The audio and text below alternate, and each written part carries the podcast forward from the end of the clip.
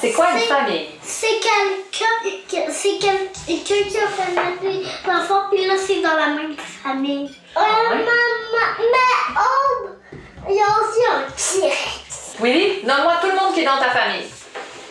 Oh, Laurie, hum, de François, Willy, et Marcel. Marcel, Plume, Plume. Et aussi Michel. Et aussi Micha. Ouais, Michel, puis un chat, et nous, alors. Hum? Michel, c'est un chat, nous. Alors oui. Ouais. Et puis Naruto. Puis Naruto. Longtemps, je me suis couchée tard, jusqu'à l'âge de 36 ans pour être exact. Depuis toute petite, j'ai toujours été du type oiseau de nuit, pas couché, pas couchable. Cette tendance naturelle s'est montrée plutôt pratique quand, adulte, j'ai voulu trouver ma place dans la queerness. La famille queer, je l'ai d'abord et surtout trouvée dans le nightlife. Les événements lesbo-queer, les soirées dansantes, les gender blenders et autres fêtes dans des appartements collectifs. Le jour de mes 36 ans, ça a changé. Comme cadeau d'anniversaire, j'ai mis au monde un petit humain tout neuf. D'un coup, mon accès à la vie nocturne a fondu comme peau de chagrin. Malgré mon intention initiale que la maternité ne change rien à mon mode de vie, j'ai vite constaté qu'un bébé, ça a son rythme propre qu'il faut apprendre à écouter.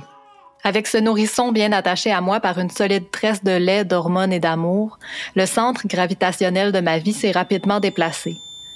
Moi qui étais toujours à papillonner entre mille endroits, l'envie de ne rien manquer en bandoulière, je me suis du jour au lendemain retrouvée à passer le plus clair de mon temps à la maison. Pour moi, faire famille, ça signifie faire partie d'une toile richement brodée et tissée serrée de liens affectifs, matériels, quotidiens. J'ai fait le pari qu'il était possible d'amener mon enfant dans ma vaste et complexe famille choisie plutôt que d'envisager sa naissance comme l'événement fondateur d'une nouvelle famille nucléaire.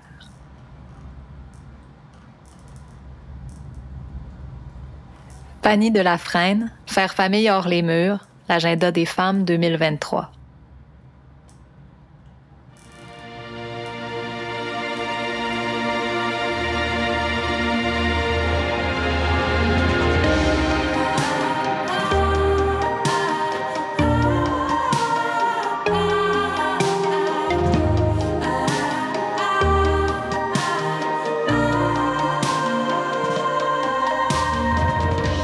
Ici Alexandra Turgeon et Laurie Perron. Vous, écoutez Tout ou Pantoute, saison 4, épisode 6, Admission générale pour le grand bal.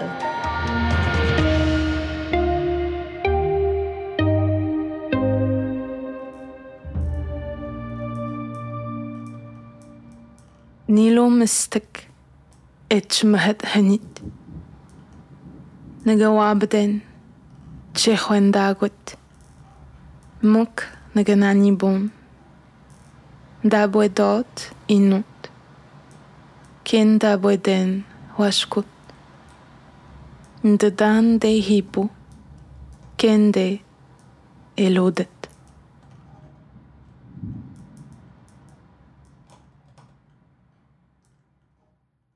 Pour le dernier épisode de la saison, on revient à nos bases, littéralement. Pour celles qui nous écoutent depuis un bout, vous savez qu'on réfléchit beaucoup. Trop, peut-être? au lien entre d'où on vient, où on va, puis qui on est.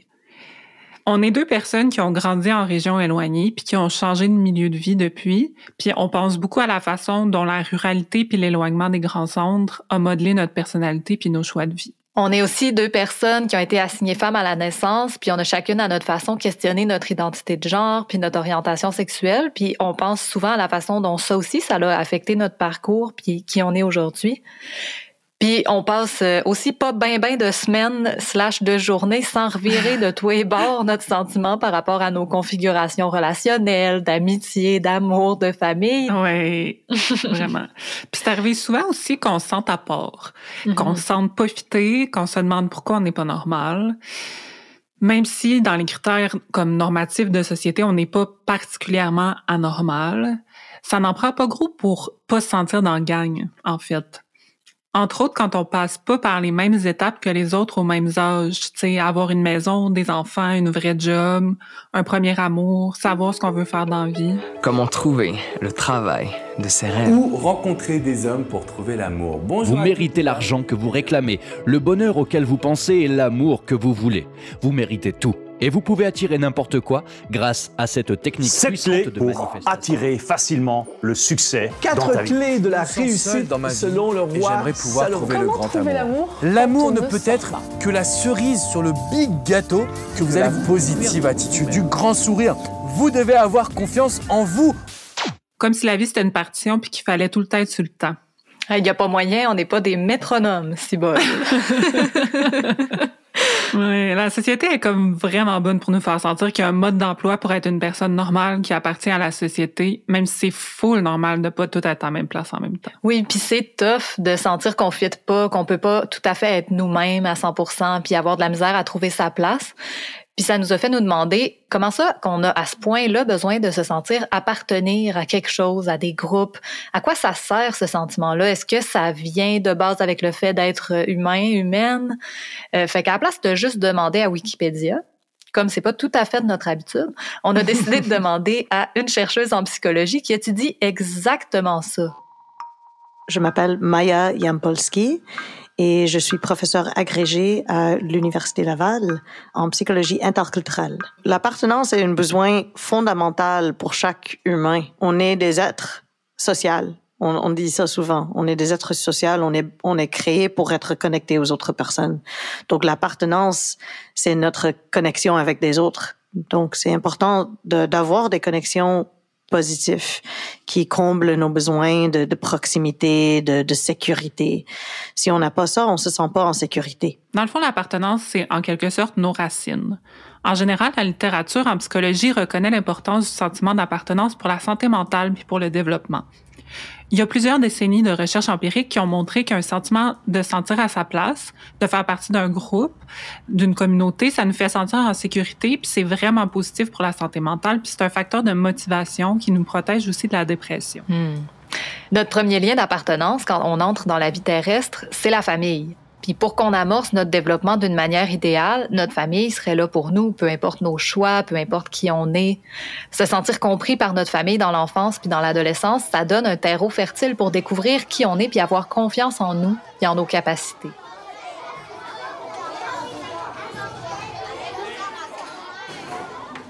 Fourchon n'était ni une fourchette pointue, ni une cuillère toute ronde, mais un peu des deux. Il avait un papa et une maman qui le trouvaient parfait comme ça. Mais Fourchon détonnait. Dans sa cuisine, les fourchettes étaient des fourchettes et les cuillères étaient des cuillères. Les coutumes de la coutellerie étaient respectées à la lettre. Bon, bien sûr, il y avait quand même quelques rebelles. hein. Euh, des couteaux amoureux de baguettes chinoises, des pinces qui avaient épousé des fourchettes. Mais ce genre de famille était rare. Bon, on pousse-tu la note en vous amenant à l'heure du compte avec nos familles? C'est parce que notre deuxième invité est comme une spécialiste pour explorer tout l'éventail des identités possibles en passant par le conte puis les histoires avec les enfants. Si vous êtes aussi fan que nous, vous l'avez peut-être déjà reconnu, c'est la drag queen Barbada, personnifiée par Sébastien Potvin. On l'a rencontrée pour jaser de son rapport à l'identité, l'appartenance puis la famille. Elle nous a entre autres parlé de l'importance des chosen family dans les communautés LGBTQI2A+, où encore trop souvent des familles rejettent les jeunes au moment de leur coming out, ce qui peut mener à la création de familles choisies en s'associant à des gens qui les comprennent, ont des parcours similaires ou ont vécu les mêmes défis. C'est la recherche d'un safe space, c'est la recherche d'un endroit où tout le monde se comprend. On est passé à travers des défis, des challenges similaires et euh, puis on se sent pas rejeté non plus. Et comme l'art de la drague est souvent au sein de la communauté LGBTQ, eh bien le principe de, de, de famille, de drague aussi est intimement relié à ça également.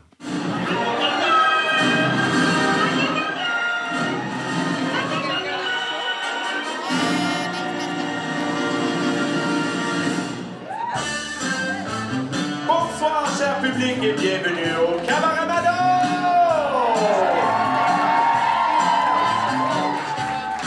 soir, une soirée de levée de fonds très spéciale pour la délégation des Nations Unies. Préparez pour avoir un excellent spectacle. Vous allez vivre une très belle soirée en compagnie de nos drag queens, de nos wannabe drag queens et de votre animatrice qu'on accueille à l'instant. Voici Barbada! Souvent, notre art est méconnu quand même, euh, à part des gens dans la communauté drague. Euh, ça fait en sorte qu'on n'a pas le choix d'avoir une famille de drague choisie pour nous aider à se développer, puis nous aider à nous donner des trucs aussi qu'on peut pas vraiment nécessairement aller chercher dans d'autres formes d'art qui comprennent peut-être un peu moins l'art de la drague. Je suis mère, mais j'ai pas moi-même de mère. J'ai une fée marraine, Ivy, qui m'a euh, un peu pris sous son aile, mais je dirais pas, euh, je dirais pas de façon d'une mère, plus d'une façon d'un d'une fée marraine. Quoi qu'il en soit, euh, j'ai moi-même par contre adopté des filles. La première, Peggy Sue, qui elle aussi là euh, s'en va sur ses 15 ans, je pense, de carrière, euh, peut-être même un peu plus. Donc euh, j'étais jeune quand je l'ai adoptée. Et euh, Gabrielle, une drague de Québec, qui, euh, qui a vraiment une carrière fabuleuse. Je pense de plus en plus aussi à l'importance de la famille choisie dans le développement de nos familles biologiques. Choisir d'avoir des enfants, même de façon biologique, ben ça se fait à l'intérieur de nos familles choisies aussi, en quelque sorte. Tu C'est à la maison d'un couple d'amis que j'ai ramené mon premier bébé. Euh, J'habite avec une amie puis son enfant. C'est aussi des amis qui gardent le plus souvent mes enfants, puis c'est eux qui sont des figures de confiance. tu sais. La distance avec ma famille biologique, moi, est plus géographique. Là. Je peux compter sur euh, leur soutien, même si au quotidien, ils sont pas là. Mais je pense aux gens qui ont vécu des expériences de rejet par leur famille biologique ou qui ont dû s'en éloigner pour euh, sauver leur peau ou leur santé mentale. Ben, pour tout ce monde-là, comme pour moi d'ailleurs, la famille choisie peut devenir le berceau de la famille biologique réellement. Vraiment, autant pour les adultes que les enfants. C'est vraiment intéressant parce qu'il y a une recherche par Lynn Chamberlain et Sophie Doucet qui a été faite récemment sur les relations familiales des personnes qui ont des identités de genre ou des orientations sexuelles non binaires, qui nous apprend qu'on n'a pas nécessairement besoin de passer par l'expérience d'avoir été rejeté ou de couper les liens avec notre famille d'origine pour avoir besoin d'une famille choisie. Dans leur recherche, elles ont constaté que peu importe si la relation est perçue comme bonne ou mauvaise avec leur famille d'origine, les jeunes adultes non binaires vont avoir tendance à se former une famille choisie de toute façon qui va les comprendre puis accepter pleinement leur identité. Mettons contrairement à leur famille d'origine qui peut juste manquer de clés de compréhension puis de référents. Fait que cette famille choisie-là va combler quelque chose qui manque dans la société puis dans les proches. Une compréhension du vécu, une histoire similaire, des références culturelles, Hmm. etc. Parce que dans le fond, la plupart des humains, sinon tous les humains, on a des identités multiples. Tu sais, par exemple, on peut être blanche, lesbienne et neuroatypique, ou on peut être un homme translatino, une personne dont un parent est blanc, l'autre racisé. Puis toutes ces facettes identitaires-là forment la personne qu'on est, puis viennent avec des défis, puis des façons d'exister dans le monde qui sont pas les mêmes. Puis ça vient avec un bagage culturel aussi. Puis dans le fond, qu'est-ce qui est important, c'est sentir que toutes les facettes de notre identité sont valides. Maya Yampolsky nous explique plus en profondeur les conséquences que la discrimination, le racisme, le sexisme, etc. peuvent avoir sur le développement et la santé mentale des humains. Donc, il y a des conséquences euh, multiples et tristes quand on vit un, un rejet euh, de nos, nos propres identités. On vive une détresse, on peut vivre la dépression, on vive aussi un, manque de sécurité, un manque d'appartenance aux autres personnes et une déconnexion par rapport à nos proches, puis par rapport à nos communautés. On peut vivre aussi le fait dans notre soi de croire les messages négatifs et déprimants envers nos identités. Donc, on peut vivre une intériorisation, une internalisation de ce message. On peut aussi vivre un conflit identitaire, beaucoup de stress, de compartimentation. On peut se sentir vraiment fragmenté entre, entre les parties de nous, puis se sentir euh, juste indésirable. Euh, quand tu es au secondaire, quand tu es dans ta jeunesse, de déjà te sentir différent, exclu, euh, des fois, ça peut être... C'est très challengeant parce qu'à cet âge-là, tout ce que tu veux, c'est faire partie de la gang puis sentir que tu es accepté. Bon, comme on l'a dit tantôt, la plupart des humains ont des identités multiples. Mais dépendant du contexte et de la façon dont la société accepte ou rejette certaines de ces identités-là, mais on a plusieurs façons de les gérer en nous-mêmes aussi. Puis c'est clair que quand on fait partie de plusieurs communautés ou qu'on a plusieurs couches d'identité qui s'empilent, Ou qui s'intersectionnent? Moi, c'est vrai, je pense que c'est pas mal de ça, la notion d'intersectionnalité. Hein? Mhm. En tout cas, justement, on a demandé à Maya comment on fait pour dealer avec toutes ces facettes-là au quotidien. Quand on a plusieurs identités, c'est normal qu'on a une manière de trouver comment ils se font ensemble. Puis, il y a plusieurs manières qui se font ensemble. On les appelle les configurations identitaires. On peut décider que ben, les identités sont juste tellement différentes qu'on fait un choix entre les deux. Souvent, c'est parce qu'on est forcé à faire un choix entre les deux. On peut garder nos identités multiples, mais les garder dans les compartiments. Donc, on appelle ça comme la compartimentation. Quand on est dans un certain contexte, une identité pourrait être activée, mais on essaye vraiment de supprimer l'autre. Donc, si je suis personne qui est comme queer, puis je suis dans un contexte qui est straight, je vais peut-être activer mon identité culturelle, euh, canadien, n'importe comme nos identités, mais je vais aussi comme essayer de pas montrer ou pas partager cette partie de moi-même avec les autres personnes.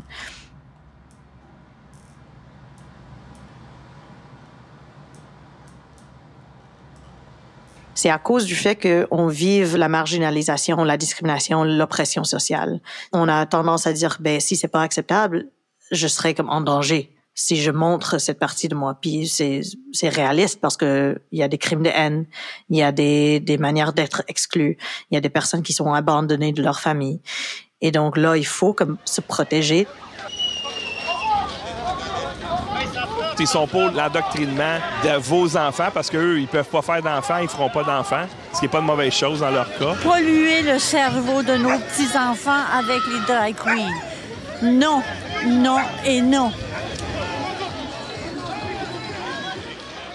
Un jour, après s'être fait demander pour la millième fois, mais qu'es-tu au juste? Et après s'être vu refuser l'accès à la table pour la millionième fois, Soupira. Et il se dit, c'est sûrement plus facile de n'être qu'une seule chose. Alors, il se résolut à choisir.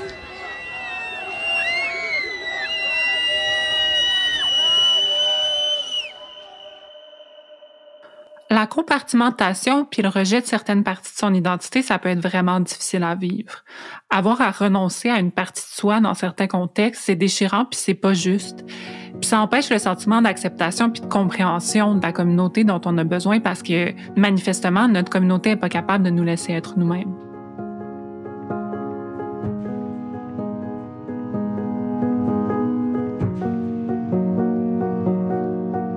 Parfois, tu croises des visages qui t'en rappellent d'autres que tu as aimés et perdus. Ta grand-mère dans sa sœur, un ami d'enfance égaré dans le serveur qui s'occupe de ta table. Tu écoutes un peu distraitement, tu parles comme pour retenir ces visages et avoir l'occasion de t'y perdre.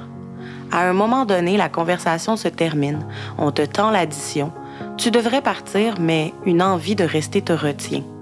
Tu arranges une relance, tu poses une question ou commandes un dessert. Tu t'accordes le droit de rester près de ce qui t'apaise.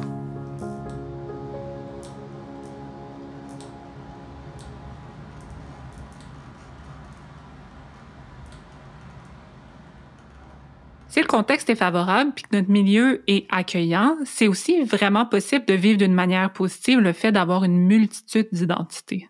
Parce qu'il y a tellement rien de mauvais là-dedans. En fait, c'est vraiment une richesse si on peut juste avoir l'espace pour le vivre. Il y a une autre configuration qui s'appelle intégration. Donc, quand on a comme l'intégration de nos identités, ça veut dire qu'on a plusieurs identités, mais qui sont connectées entre eux. Donc, on voit qu'il y a les similarités, on voit que les différences entre les identités sont complémentaires. Donc, on se sent plus cohérent, on se sent plus comme complète comme personne.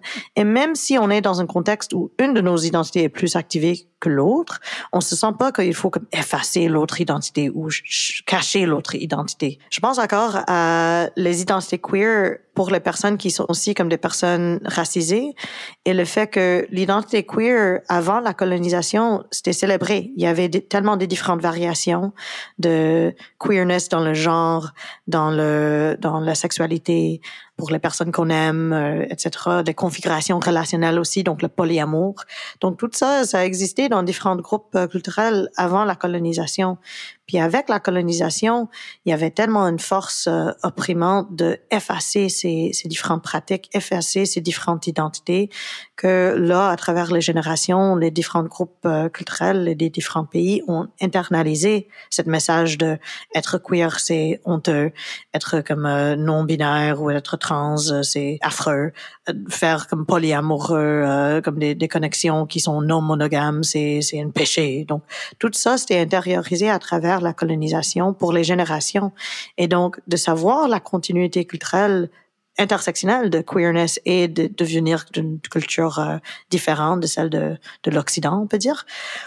Là, ça, ça nous permet de voir comme, hey, on a toujours existé, on était toujours parti de ça, on était célébré dans le passé, c'était avec la marginalisation qu'on est effacé et pas les valeurs culturelles en tant que telles. Donc, on peut réclamer notre, notre espace dans nos propres cultures. Ça, c'est complètement fou pour toutes sortes de raisons, mais entre autres parce qu'on est tellement convaincus en Occident qu'on est les super-héros qui vont apprendre le féminisme au pays du Moyen-Orient.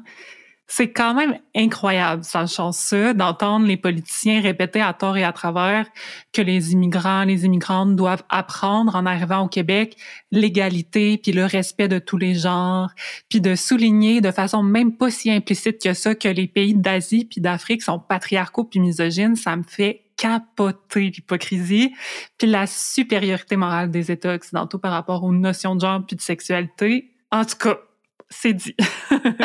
Mais Maya parlait de continuité culturelle un petit peu plus tôt, puis je pense que ça vaut la peine qu'on l'entende nous définir ce concept-là un petit peu plus clairement. La continuité culturelle, ça fait référence au fait que on a un récit de notre vie qui commence pas juste avec notre propre vie individuelle. Ça commence avec nos parents, nos grands-parents, tous nos ancêtres, puis les communautés duquel on, on provient. Donc, c'est de s'orienter vers comme qui est-ce que je suis, d'où est-ce que je viens. Et il y a toute une histoire de chaque personne et de chaque communauté qui fait partie de comment nous sommes arrivés sur notre terre.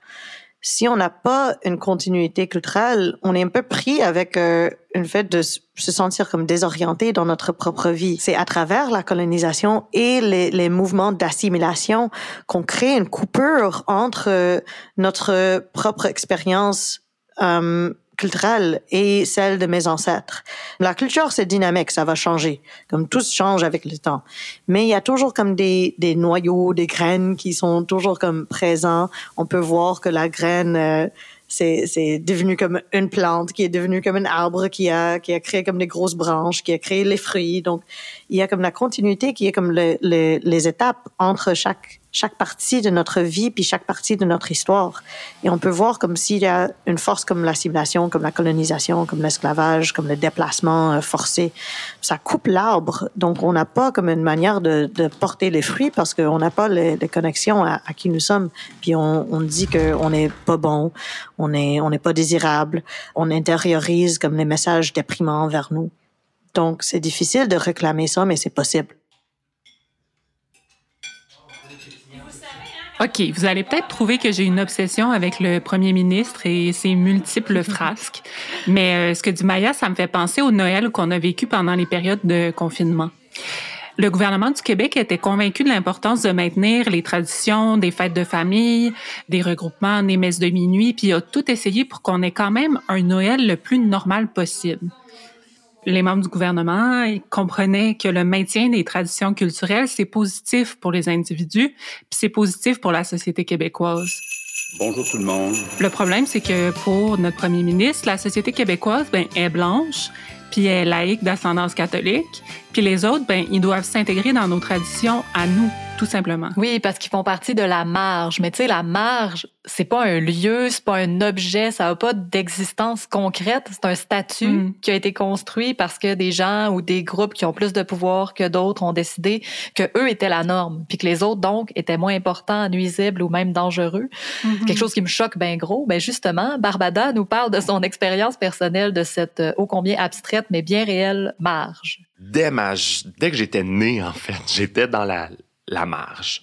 Euh, un enfant noir d'une mère blanche, né à Beauport, en banlieue de Québec. Euh, je veux dire, j'avais même pas crié mon premier cri de bébé que j'étais déjà dans la marge. J'étais dans une école primaire minuscule en cinquième année. Là, on était 12 dans toute l'école. Je suis arrivé au secondaire un an plus jeune que tout le monde. J'étais dans la marge à ce moment-là.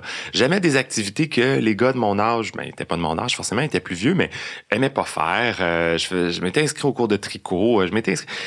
Bref, je me dis, ben, Colin, j'imagine que c'est, ça a presque toujours été ça, mais pour moi, c'est tellement naturel. C'est tellement, je, euh, je le vois même pas, je le constate pas. tu sais. Alors encore moins le fait d'être noir, par exemple. Euh, moi, c'est même, ça a pris jusqu'au cégep avant de réaliser que euh, quelqu'un me fasse réaliser que j'étais noir.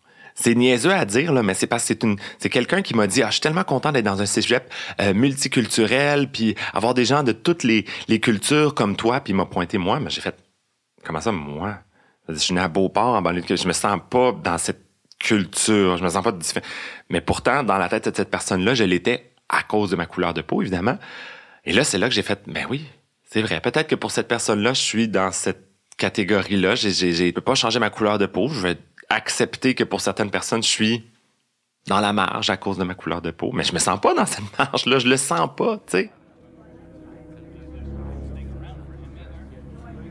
Avec certaines personnes, tu te disloques parce qu'avec elles, le lieu d'où tu parles apparaît si reculé que pour devenir intelligible, il te faut le quitter. Entre vous, il y a une différence qui cache peut-être la décision d'une distance. Tu te dédoubles, tu dis des phrases que tu ne penses pas, mais ceux qui t'accuseraient de manquer de sincérité auraient tort, car entre mentir et ne pas pouvoir dire, il y a un écart. Ce qui t'importe reste en toi. Tu ne tens rien de proche, non par avarice mais par douleur, parce qu'offrir ce qui t'anime à quelqu'un qui le laisse choir te déchire et insister te gêne alors que tu parles à côté. Tu te rabats sur ce qu'on dit. Tu déplaces ce que tu entends d'une conversation à l'autre, de la même façon que tu déplaces les objets des magasins aux maisons lorsque tu cherches un cadeau à donner et que, découragé de poursuivre une évidence qui n'apparaît pas, tu achètes un truc qui t'indiffère. Tu participes à l'encombrement général, tu en as un peu honte, mais tu ne pourrais faire autrement.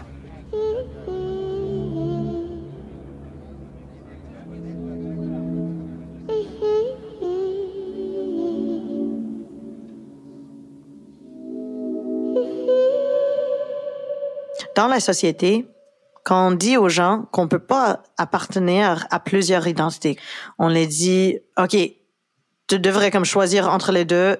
Donc, ça force la personne à faire des choix entre les parties qui sont également significatifs pour chacun, de faire preuve de leur loyauté, de leur euh, appartenance à chaque fois. Donc, ça les remettre dans une pression sociale énorme au lieu de accepter le fait que la complexité humaine, c'est naturel, c'est normal. On a tous des différents rôles, on a tous des différents groupes euh, sociaux et que c'est la richesse au lieu d'une menace. Il pensa d'abord qu'il fallait changer de tête. Il se coiffa d'un chapeau melon pour se donner un air de cuillère. Mais les fourchettes le jugeaient trop rond. Il se fabriqua alors une couronne de papier pointu pour avoir une tête de fourchette. Mais les cuillères le jugèrent trop pointu. Code switching, c'est un terme qu'on utilise pour indiquer que les personnes changent leur comportement dépendamment du contexte. C'était nommé pour les personnes noires qui devraient être dans un milieu de travail super blanc et donc ils devraient comme se comporter différemment, s'habiller différemment. On appelle ça respectability politics. Puis quand ils sont chez eux, finalement, on peut comme juste être soi-même, être noir, comme être dans sa culture. Euh, Le fait de frame switch, ça c'est le côté identitaire. Donc le fait de basculer entre les cadres identitaires, c'est quelque chose de normal. C'est un processus identitaire des personnes qui sont biculturelles ou qui ont plusieurs identités sociales où une identité est plus activée, donc on a tendance à, à s'adapter notre comportement aussi. Et ça, c'est adaptatif, c'est flexible, c'est démontre comme, euh, OK, il y a comme une flexibilité dans mes identités et la manière que j'exprime. Puis ça, tout le monde le fait. On peut être le clown de service dans un groupe d'amis, puis l'employé le plus sérieux du monde au bureau, sans qu'on soit en train de se mentir à nous-mêmes. C'est pas parce que moi puis Alex, on peut passer deux heures à chercher le lien ténu entre deux réflexions philosophico-théoriques sur l'amitié que je vais faire la même affaire dans mes jasettes entre deux tunes avec mes chums de karaoké. Tout le monde frame switch. On met de l'avant certaines facettes de nous-mêmes dans certains contextes qu'on trouve plus opportuns. C'est une capacité d'adaptation, tout simplement. Le problème, c'est quand on doit absolument frame switcher consciemment pour se protéger des répercussions négatives. Dans le contexte de marginalisation, on fait le code switching pour survivre, pour être perçu comme le plus proche à le mainstream, comme être plus désirable, parce qu'il y a des, des pouvoirs qui déterminent ce qui est désirable et ce qui est non désirable. Donc, pour être accepté, pour avoir accès aussi aux espaces du travail et des espaces d'écoute des autres personnes, il faut aussi comme adapter euh, ou changer notre comportement pour être perçu comme acceptable. Mais les autres personnes, quand on voit qu'il y a une personne qui est en train de d'être flexible dans son expression du soi, les perçoit comme s'ils sont moins authentiques et peut-être aussi comme moins loyaux à son propre groupe. Ça, c'est le fameux je te reconnais pas quand tu es avec ces amis-là. Ben, évidemment, quand on peut pas exprimer certaines parties de nous dans nos relations avec certaines personnes, c'est bien normal qu'elles soient surprises, puis elles a l'impression que ça sort de nulle part quand ils nous voient les exprimer clairement avec d'autres. Puis aussi, si être authentique, c'est dangereux pour le lien relationnel, par exemple dans le cas des personnes queer dans des familles puritaines ou même, euh, j'oserais dire, de personnes croyantes dans les milieux féministes, supposément radicaux, des fois, ben, il y a aucune chance qu'on donne accès à notre entière personnalité à ces cercles-là. Puis tout ça, ça nous amène à un autre concept, celui de la double marginalisation que nous explique à l'instant Maya. Le double marginalisation, c'est le fait que quand on appartient à plusieurs groupes qui sont stigmatisés, qui sont marginalisés, on vive encore plus de marginalisation. Donc le fait d'être, par exemple, queer et racisé, le fait d'être d'une classe euh, plus bas économiquement, et aussi queer. Mais aussi le fait qu'on peut vivre la marginalisation à l'intérieur de chacun de nos groupes. Donc, on est queer, mais on est racisé. Donc, dans nos communautés queer, on peut vivre le racisme. Quand on est dans notre communauté culturelle, on peut vivre aussi le, le queerphobia. Donc, on se trouve avec moins de ressources et avec moins de personnes avec qui on se sent en sécurité. Ça réduit comme notre capacité à connecter avec les autres en sécurité. Puis c'est tough parce que les dynamiques d'oppression s'immiscent aussi dans la sphère intime. Puis Maya Yampolsky est tellement big shot comme chercheuse qu'elle a créé un concept qui s'appelle le racisme intime, qui parle de ça. C'est le racisme qu'on vive par nos proches, donc nos amis, nos familles, nos amoureuses. Et il n'y avait pas de recherche avant pour reconnaître le fait que ça pourrait se passer. C'était pour nommer le fait que ça entre dans notre intimité, dans la proximité. Ça entre dans nos liens qui sont proches avec les personnes qui nous aiment, que nous pensons on est comme en sécurité avec, mais en réalité, comme eux, ils ont aussi internalisé le racisme. Et donc, ça s'exprime dans le couple. Je l'ai vécu euh, personnellement, comme dans les anciennes euh, relations. Mes amis ont, ont, vécu ça dans leur famille, avec les, nos amis, avec nos amoureux. Donc j'ai voulu comme mettre ça sur le, le conscience des gens que c'est pas comme oh on a juste comme le racisme, comme des crimes de haine dans l'extérieur. Moi je suis une bonne personne, moi je t'aime, donc on est correct. C'est le fait que si je t'aime, il faut que je, je t'honore, il faut que je mette l'effort pour déconstruire mon propre intérieur de racisme, pour se remettre en question avec mes propres stéréotypes, pour se demander comme est-ce que je t'aime, mais j'ai des attentes qui sont injustes? Est-ce que je, je dis des choses qui sont juste une réplication de l'oppression, mais dans notre intimité? Les êtres humains sont pas passifs, sont des, des acteurs vraiment créatifs dans leur propre vie. Puis il y a la capacité de s'imaginer une autre vie, une autre manière de faire. Donc, c'est de cette manière qu'on surmonte la marginalisation. Donc, on voit que les personnes qui vivent la marginalisation peuvent se retrouver avec des chosen families, donc les familles qui sont choisies. On trouve avec des autres personnes qui sont métisses, qui comprennent l'expérience de, de, double marginalisation, de ne pas être compris dans la société.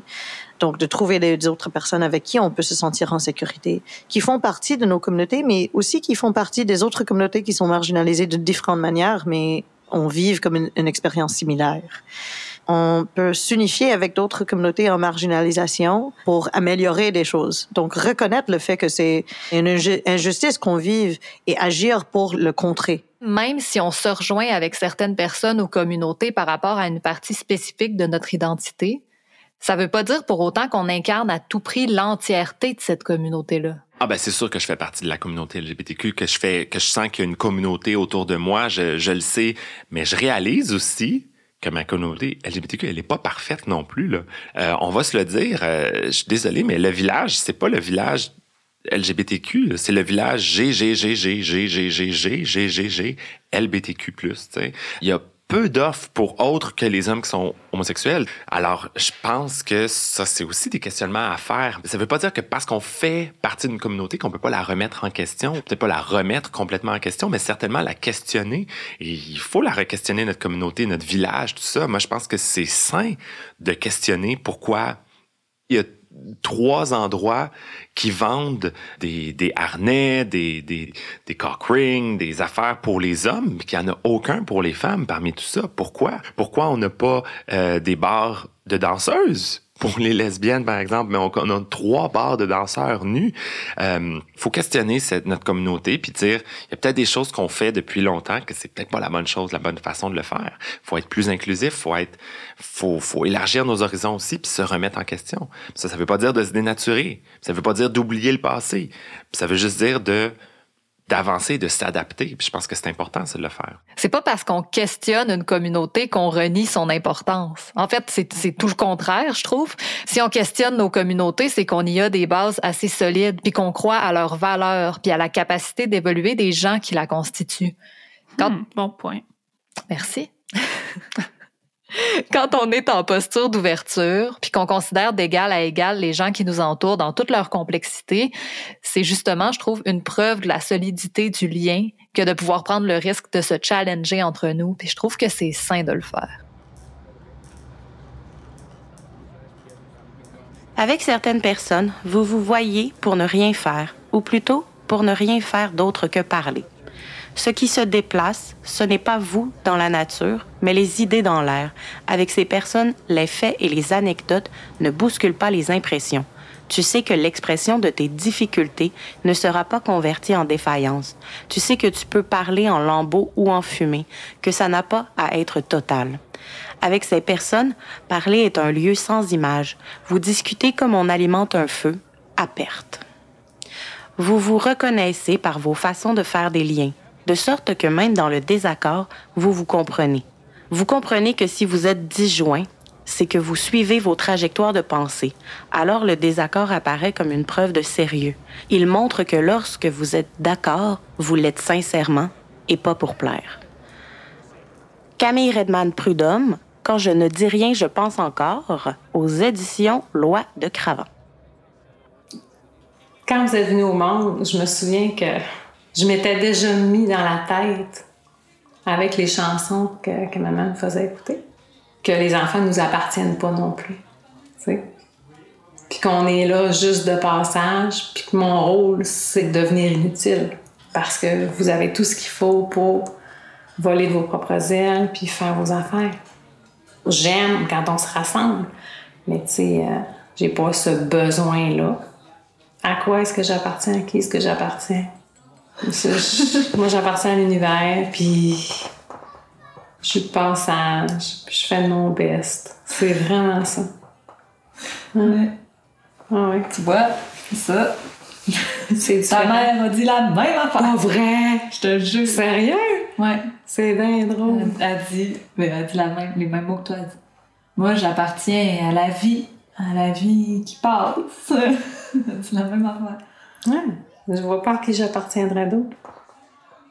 Quand on parle de, de l'attachement, comme la théorie de l'attachement, on sait déjà peut-être par les théories qui, qui passent à travers comme les relations entre le parent et l'enfant. Donc, quand on est une bébé, puis nous avons des parents qui s'occupent de nous, qui répondent à nos besoins, qui sont là pour nous, n'importe quoi, on développe un, attachement envers nos parents qu'on appelle un attachement sécure. Donc, ça commence avec chez nous, mais ça perpétue avec nos autres relations tout à travers notre vie. Donc le fait qu'on a un attachement sécure avec notre propre communauté culturelle, puis on a notre communauté qui est disponible pour nous, ça nous permet d'explorer notre monde autour de nous. Donc si on est comme euh, disons, de mon côté, je suis indienne et juif et j'habite à Montréal, um, qui a comme la côté comme anglophone et francophone, euh, canadien majoritaire, québécois majoritaire. Et donc là, si j'ai mes propres communautés culturelles, j'ai des pères avec qui je peux partager les expériences, avec qui je peux me tourner si jamais j'ai de la, misère à me trouver dans la culture euh, majoritaire. Si on est coupé de nos, nos pères, de nos propres communautés culturelles, là, on est désorienté. On n'a pas des points de repère. Avoir des pères qui peuvent te comprendre puis te soutenir par leur connaissance de ta réalité, c'est essentiel pour être en mesure de naviguer le monde dans tout ce qu'il y a d'inconnu puis de parfois difficile il faut se sentir assez sécure, assez soutenu pour pouvoir se lancer dans la découverte, explorer, essayer des nouvelles affaires. Puis c'est essentiel pour découvrir nos propres forces et faiblesses. Dans mes premiers échanges avec Sébastien, j'ai été surpris de l'entendre dire qu'il ressentait pas vraiment ça, lui, le besoin d'appartenir à quoi que ce soit. J'ai été encore plus surprise quand ma mère puis ma grand-mère m'ont dit exactement la même chose. Mais au fil des discussions, j'ai compris que tous les trois, en fait, ils savaient qui ils étaient puis ils cherchaient pas leur place, ils l'incarnaient tout simplement. Si au départ, pour moi, la recherche de l'appartenance, ça me semblait pratiquement synonyme de découverte de soi, je me demande maintenant si c'est pas simplement une recherche de fondation assez solide pour se construire une individualité propre. S'il me fallait pas tout simplement aller consolider les différentes facettes de mon identité pour pouvoir me comprendre moi-même puis me créer un sens de moi qui était cohérent. Je suis enseignant de musique au primaire aussi. Tu on oublie souvent que les trois grands principes du programme d'éducation, là, c'est d'éduquer, donc d'apprendre, de, faire apprendre des connaissances, de qualifier, donc en bout de ligne, d'avoir un diplôme qui te permet de faire un travail, une qualification quelconque. bon. Mais c'est aussi de socialiser. Tu sais, quand on dit socialiser, ça veut dire d'apprendre à vivre en société. C'est ça. De comprendre que tu n'es pas tout seul, t'es pas chez toi avec tes parents ou par exemple, t'es le centre de l'attention parce que tu es enfant unique. J'aime ça comme exemple. Là, ici, il y a d'autres personnes euh, qui ont des vécus différents, à ta place dans la société, euh, des personnes qui ont un âge différent, qui vont peut-être t'amener des choses que, que tu connais pas. C'est ça, socialiser. Et les cours d'art, j'espère, en fait, doivent, ça me met tellement, là, ça il faut que ça serve à ça, à aussi à socialiser, à apprendre aux jeunes à vivre en société, à s'ouvrir aux différences qu'ils vont rencontrer dans leur vie, parce que Dieu sait que les jeunes, encore plus que nous, vont être confrontés à ces différences-là, culturelles, euh, ethniques, euh, religieuses, euh, mon Dieu, sexuelles, peu importe, ils vont en avoir de la différence, ils vont être confrontés. Alors il faut se servir de l'art pour les habituer à ça, puis à être ouverts, puis à savoir comment réagir quand ils vont être confrontés à cette différence-là. Quand on m'a proposé de joindre les deux carrières, en faisant justement des heures du compte auprès des jeunes et tout ça, ben j'ai dit oui. ça s'est fait un peu naturellement. Ben ça apporte de la couleur, ça apporte de la paillette, ça apporte euh, une personne qui est théâtrale, euh, qui, qui, va te lire des les contes euh, de façon super théâtrale, super imagée, qui va se changer de costume en un instant comme ça pendant l'heure du compte, qui va puis à nouveau, je suis pas en train de dire que c'est pas juste les dragues qui peuvent faire ça. Là. Je veux dire, plein de gens peuvent faire ça aussi. Mais définitivement, ça ajoute tout cet aspect-là coloré, le fun, ludique et théâtral.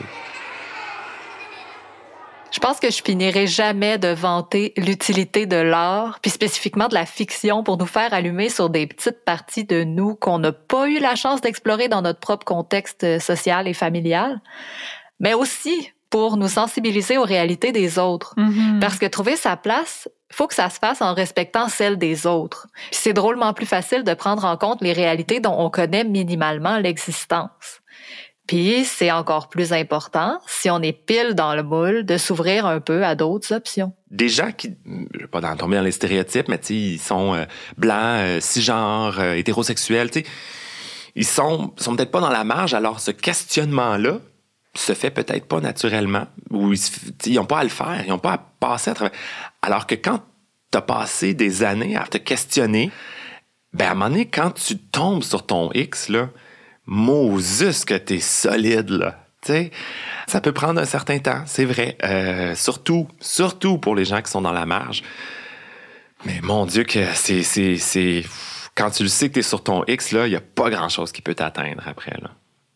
Justement, Fourchon, c'est exactement ça que, tu sais, une vie à se questionner puis à dire ben, je suis pas dans un groupe, je suis pas dans est-ce que tu raison? Mais la journée, le moment, peut-être pas la journée, mais le moment où il trouve son X là, quand je lis cette phrase là, euh, connu enfin le plaisir de connaître sa place à table là, puis là je suis comme j'ai toujours un petit moton quand je lis cet extrait-là. J'ai toujours, toujours un petit moton parce que je sais ce que c'est d'avoir ce feeling-là, de se sentir sur son X. Enfin. Euh, ça vient me chercher beaucoup parce que c'est toujours. Ce moment-là est tellement, tellement ouf dans une vie là, de personne qui vit dans la marge quand tu le sais que tu es à la bonne place puis que tu as découvert l'affaire ou les affaires qui font triper tellement que tu dis là, je suis à la bonne place. Là, c'est tellement libérateur. Là. c'est de juste vivre le plaisir euh, et de vivre comme disons comme le ballroom scene c'est BIPOC queer danse le, le mode comme l'esthétique de s'affirmer de, de parler de juste comme vivre le party ensemble.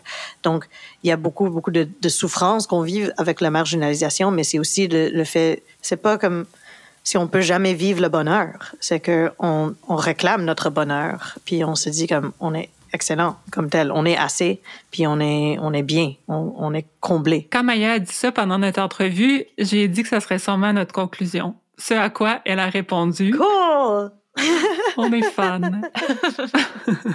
Dans cet épisode-ci, on est parti de nous-mêmes, puis de nos questionnements individuels, puis de notre réflexion par rapport à nos identités respectives. On peut juste s'apercevoir que ces questions-là sont immenses finalement, puis sont bien plus grandes que nous, infiniment vastes, puis très intimes. Laurie, ta mère parlait d'univers, puis je trouve que ça fait qu'on se sent à la fois petite, mais aussi au cœur d'un écosystème où on existe seulement en relation avec les autres. Genre les autres bibites, puis la mousse, puis les champignons. OK, je m'avance en des concepts de biologie que je connais pas, mais tu comprends-tu? oui, c'est très clair, pareil. je comprends tellement, je trouve ça tellement vaste, aussi tellement trop gros pour justement qu'on puisse taper toutes les trails puis que plus personne ait besoin de se chercher. Mais je me dis qu'on peut quand même tranquillement infuser nos sociétés d'assez de, de malléabilité pour que quand une personne fait mer et monde pour trouver qui elle est, ben, elle puisse l'incarner le plus pleinement possible au sein de la société puis de tous les réseaux qui la composent. Mm. Puis Qu'une fois solide dans nos connaissances de nous-mêmes, ben, cette solidité-là puisse nous suivre pour qu'on puisse y revenir avec la confiance du retour au confort d'un réel chez soi, aussi quétaine que cela soit. La revoilà, l'enfant perdu. Je ne suis plus une voix au bout du fil. Je suis là pour qu'on s'aime mieux, pour qu'on m'apprenne tout entière, que je suis réellement. Ils sont tous là, je suis là. Je pense à cette petite enfant qui voulait tant savoir ce qu'il y avait au bout de l'horizon. Je lui dis qu'au bout, il y en a toujours un autre, ça ne finit jamais.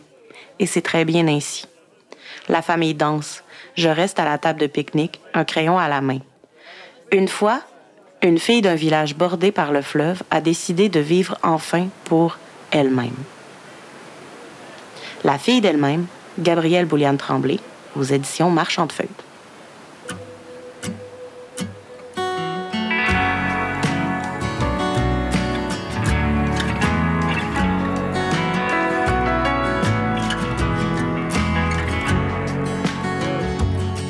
Je viens de passer le rang 4 Sinaï.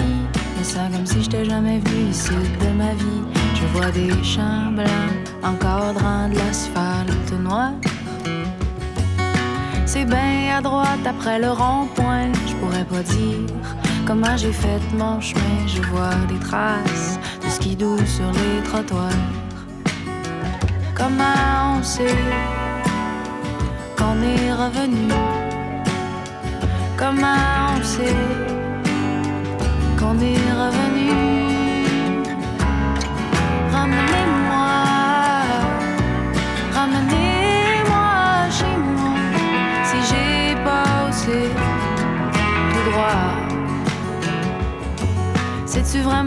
déjà la rue de Quin me sent téléportée de tellement loin. Je vois des chiens lousses courir sans pénitence.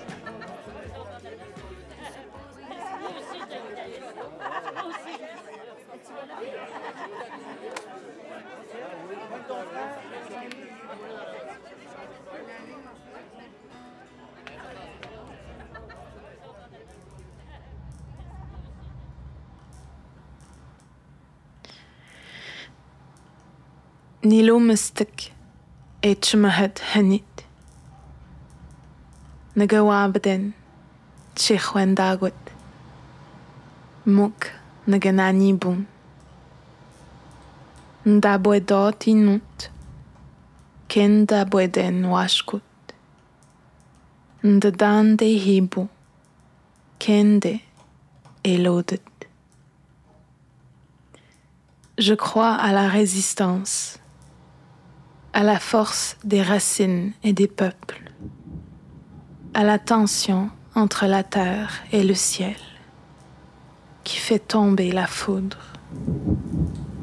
Je crois à la longévité des troupeaux, à l'amitié, à la danse des flocons de neige, au début des tempêtes. J'appartiens aux rivières qui remontent et qui descendent le territoire. J'appartiens à la terre qui m'accueille, à celle qui me choisit. J'appartiens au vent et à la lumière. Et quand je rentrerai chez moi, j'irai boire à la source de mon souffle.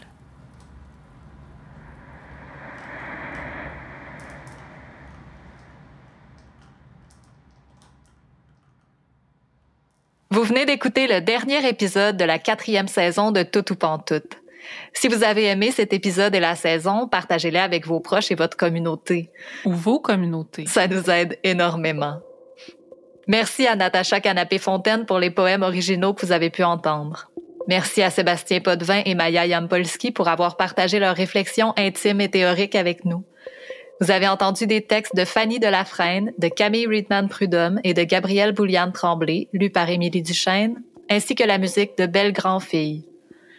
Merci à nos familles biologiques et choisies pour leur apport direct ou indirect à nos propres réflexions et leur compréhension quand le podcast prenait toute la place dans nos esprits. Éternellement merci à vous de nous avoir suivis toute la saison, encore une fois, dans tous nos délires de nouvelles expérimentations techniques et de formats et dans nos réflexions. C'est plus que jamais le temps de nous écrire sur nos réseaux sociaux, Facebook et Instagram, ou par courriel au toutoupantoute at gmail.com pour nous faire part de vos commentaires ou juste pour jaser de vos réflexions, questions qu'on continue de réfléchir nous aussi d'ici la prochaine saison. On vous invite aussi, si vous le faites pas déjà tout le temps, à écouter jusqu'à la fin notre petite section de remerciements parce qu'elle met de l'avant le travail fait dans l'ombre par une équipe exceptionnelle sans qui on aurait pété aux frettes il y a six mois. Et elles ont littéralement rendu le projet possible, aussi quétaine que cette phrase-là puisse sonner. Vraiment, vraiment. Alors, pour une dernière fois de la saison, tout ou Pantoute est créé, réalisé, produit et animé par Laurie Perron et Alexandra Turgeon. Avec Jenny Cartwright, conseillère à la scénarisation et à la réalisation. Marie-Ève Boisvert, Laurie Perron et Alexandra Turgeon au montage. Sylvain Arnaud à la conception sonore avec une musique originale d'Ariane Vaillancourt. À la recherche et la coordination, Alex Allard, Eve-Laurence Hébert et Wina Forget. Promotion et gestion des médias sociaux par Melissa Elmer. Illustration originale du balado par Audrey Laperrière et graphisme par Marin Blanc. Merci à vous toutes. La quatrième saison de Tout ou Pantoute a été rendue possible grâce au soutien financier du Conseil des arts et des lettres du Québec. Nous remercions le Conseil des arts du Canada de son soutien.